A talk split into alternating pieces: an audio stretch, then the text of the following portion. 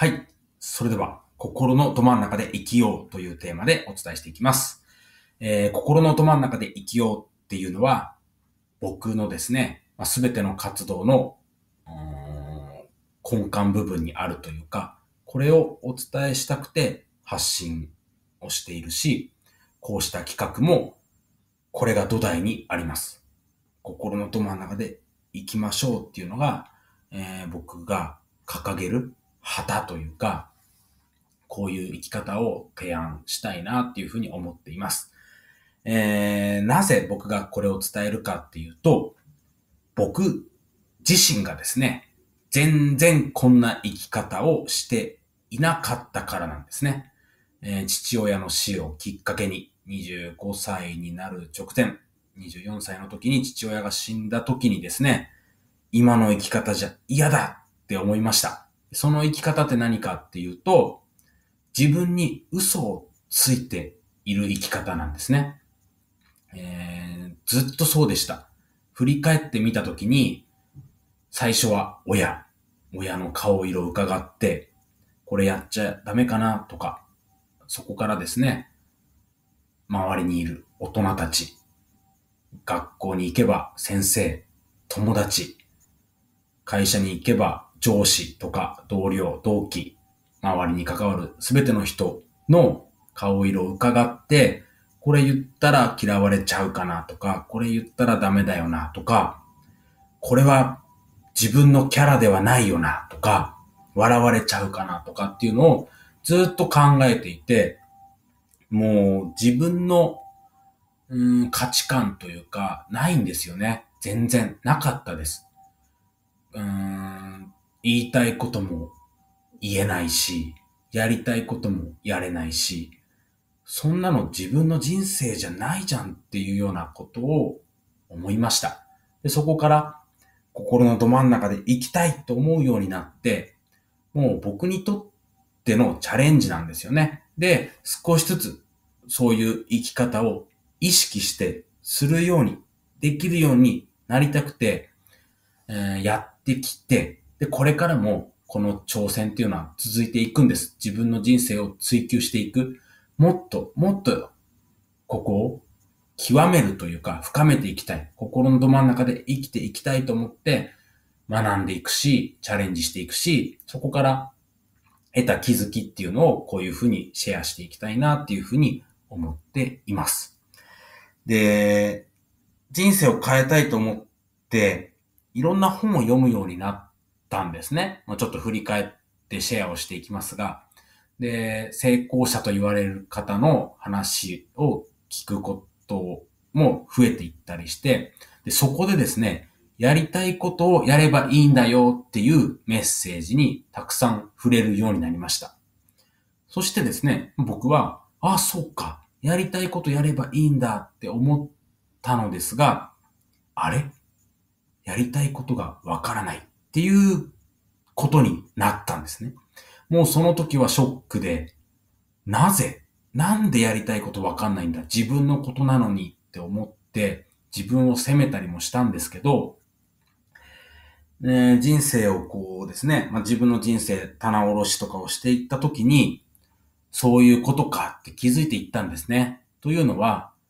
やりたいことをやらない。我慢することが素晴らしいっていう風潮があるじゃないですか。文化というか、えー、美徳。我慢は、我慢が美徳っていう、あると思うんですね。で、やりたいことをやらない。我慢する。そして、やら、やりたくないことをいやいやでもやることが素晴らしいっていう中で、やりたいことをやらないで、やりたくないことをやって、やり続けてきてしまったことが原因となって、やりたいことがわからなくなって、あ、当然かもしれないなっていうふうに思うようになりました。そして、これっていうのは僕だけではなかったんですね。えー、仲間というか一緒に学ぶ仲間であったり、クライアントさんもそうですが、そういう方がたくさんいるっていうことを知りました。ああ、みんなそうなんだなって。だから、まあ、僕はまあ、僕自身の人生を振り返ったり、いろんなことを、まあ、勉強というか、チャレンジしながら、自分と向き合いながら、いろいろなことが伝えられるようになってきたのですが、じゃあどうしたらいいかっていうと、やりたいことが、もしあなたもわからない状態であれば、心のリハビリっていうふうに僕は呼んでいますが、まずはですね、あなたの中にある、やらなければいけないこととか、こうあるべきだっていう、英語で表現するときの have to ですね。have to 何々しなければならない、こうあるべきだっていうもの、どんなものを持っているかっていうものを、こう書き出してみてください。こう自分の中にある、こうあるべきだ、こうしなければならないっていうものが、それがですね、今持っているものが、これからも必要かなって、本当にそうかなって疑ってみるっていうか、これからあなたがどういうふうに生きたいかっていうもの、ゴール設定の話にも繋がっていきますが、どういうふうに生き方を変えていくかっていうことを考えたときに、今の価値観を疑う、こうあるべきだ、こうしなければならないっていうものを疑って、これからも持っていくかを選択してみてください。そして、もう一つ、それは、英語で表現するところの want to、何々したいっていう気持ちを大切にしてください。で、これがわからないんだよって、ね、やりたいことがわからないってお伝えしましたが、そうなんです。で、どうするかっていうと、ちょっとした感覚ですね。あやってみたいな。やってみたい。あ、これやってみたい。ここ行ってみたい。っていうもの、これ食べてみたいとか、小さな感覚を大事にして、それを実際にやってみてください。もう我慢しない。後回ししないんです。今までは我慢していたかもしれません。でも、そうではなくて、心のど真ん中で生きていくために、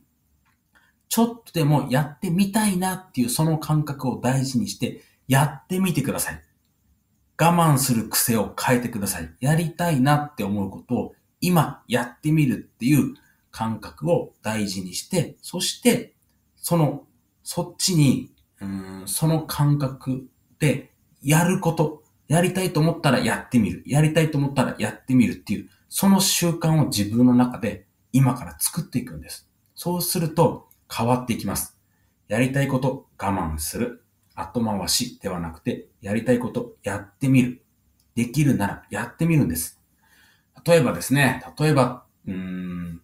あの焼肉屋行ってみたいなって思ったら、行ってみるんです。いや、値段が高くて、なかなか行けなくてって言いながらずっと行かないんじゃダメなんですね。我慢し続けるんじゃなくて、行きたいと思ったら、ちょっと高いのであれば、他の外食、他の何か、えー、お金の使い方を見直して、その焼肉屋に行ってください。そして、その、自分がやりたいと思ったことは、どんどんやっていいんだっていう自分に許可を出すというか、その感覚をですね、これも習慣になっていきますが、それを大切にしていく。やりたいと思ったことをやっていく。そうするとですね、こう自分の中で掘り起こされていくっていうか、我慢する人生ではなくて、やりたいことをどんどんやっていくっていう、その生きる姿勢に変えていくっていうことを意識してやってみてください。これなかなかですね、パターンっていうものを持っていますから、やりたいことはやってはいけないとか、やりたいことは我慢すべきだとか、そういうふうに、ついついそっちに行ってしまうと、またやりたいこと、どんどんどんどんやれなくなっていってしまうので、そうではなくてですね、変えていくっていうことを意識的にやってみてください。そして、あなたがありのまま、あなたとしてあなたの人生を生き切るっていうことをぜひですね、やっていってほしいな。僕、これは、えー、僕もそうです。僕も、もう、今、この音声でお伝えしていることっていうのは、僕自身もチャレンジです。僕がありのまま、僕の人生、たった一度の人生を僕として生き切るんです。あなたの人生にとって、あなたの人生において、あなたが主人公なんですね。あなたしかいません。あなたがありのままやりたいことやってください。っていうことをお伝えしたいんですね。もちろん何度も伝えてしまいますが、僕もそうです。一緒にやっていきましょうよっていうメッセージです。では最後に、たった一度の人生です。必ず終わりが来ます。一回しかありません。一度きりのあなたの人生。その人生を前のめりにもっともっと貪欲に楽しんでいきませんか？行きましょうっていう僕からのメッセージでした。まあ、またお伝えしてしまいますが、僕がそうではない人生を生きていたから嫌だな、このままじゃ嫌だなっていうところからのスタートです。僕もチャレンジです。たった一度の人生です。たった一度の今日なんですよね。この瞬間っていうのは今しかない。この今をもっと楽しくできないか。もっと、もっともっと前のめりに、貪欲に。貪欲にっていうと、なんかこう、ね、欲深いというか、癒しいっていうイメージをしてしまうかもしれませんが、それぐらいですね、こう自分の人生に対して、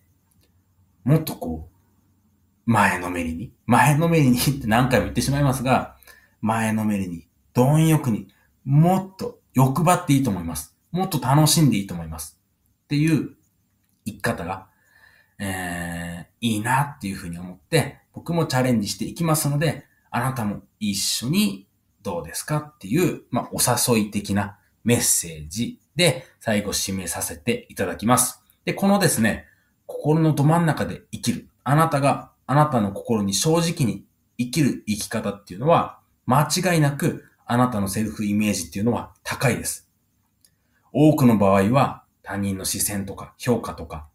どう思われるかな？今の自分じゃダメだよな？まずいよな？自分なんてダメだよな？っていう生き方で、をしてる時っていうのは、セルフイメージ低いです。でも、あなたが、あなたのままで、何にも気にすることなく、あなたとして、あなたが楽しいと思ったこと、やりたいと思ったことをやる。そういう生き方って、間違いなくセルフイメージ高いです。えー、もちろん人生楽しいです。最高です。っていうところ、まあ、これは究極的になりますが、ここを目指していきましょう。セルフイメージを変えましょうということで、音声をお届けしていますが、絶対にできます。人生を変えることはできます。僕も、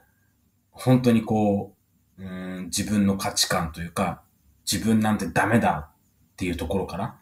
他人に言われるがまま借金してこいって言われて、借金したところからですね、情けないって思った。もうクソ人間だ。死んだ方がマシだって思ってたところから人生を変えたいと思って、チャレンジしてきて、変わってきて、こうやってお伝えすることができるようになってきてですね、ぜひ共有したいことたくさんあるんですね。で、今回はこの音声11個になると思うんですが、えー、それらを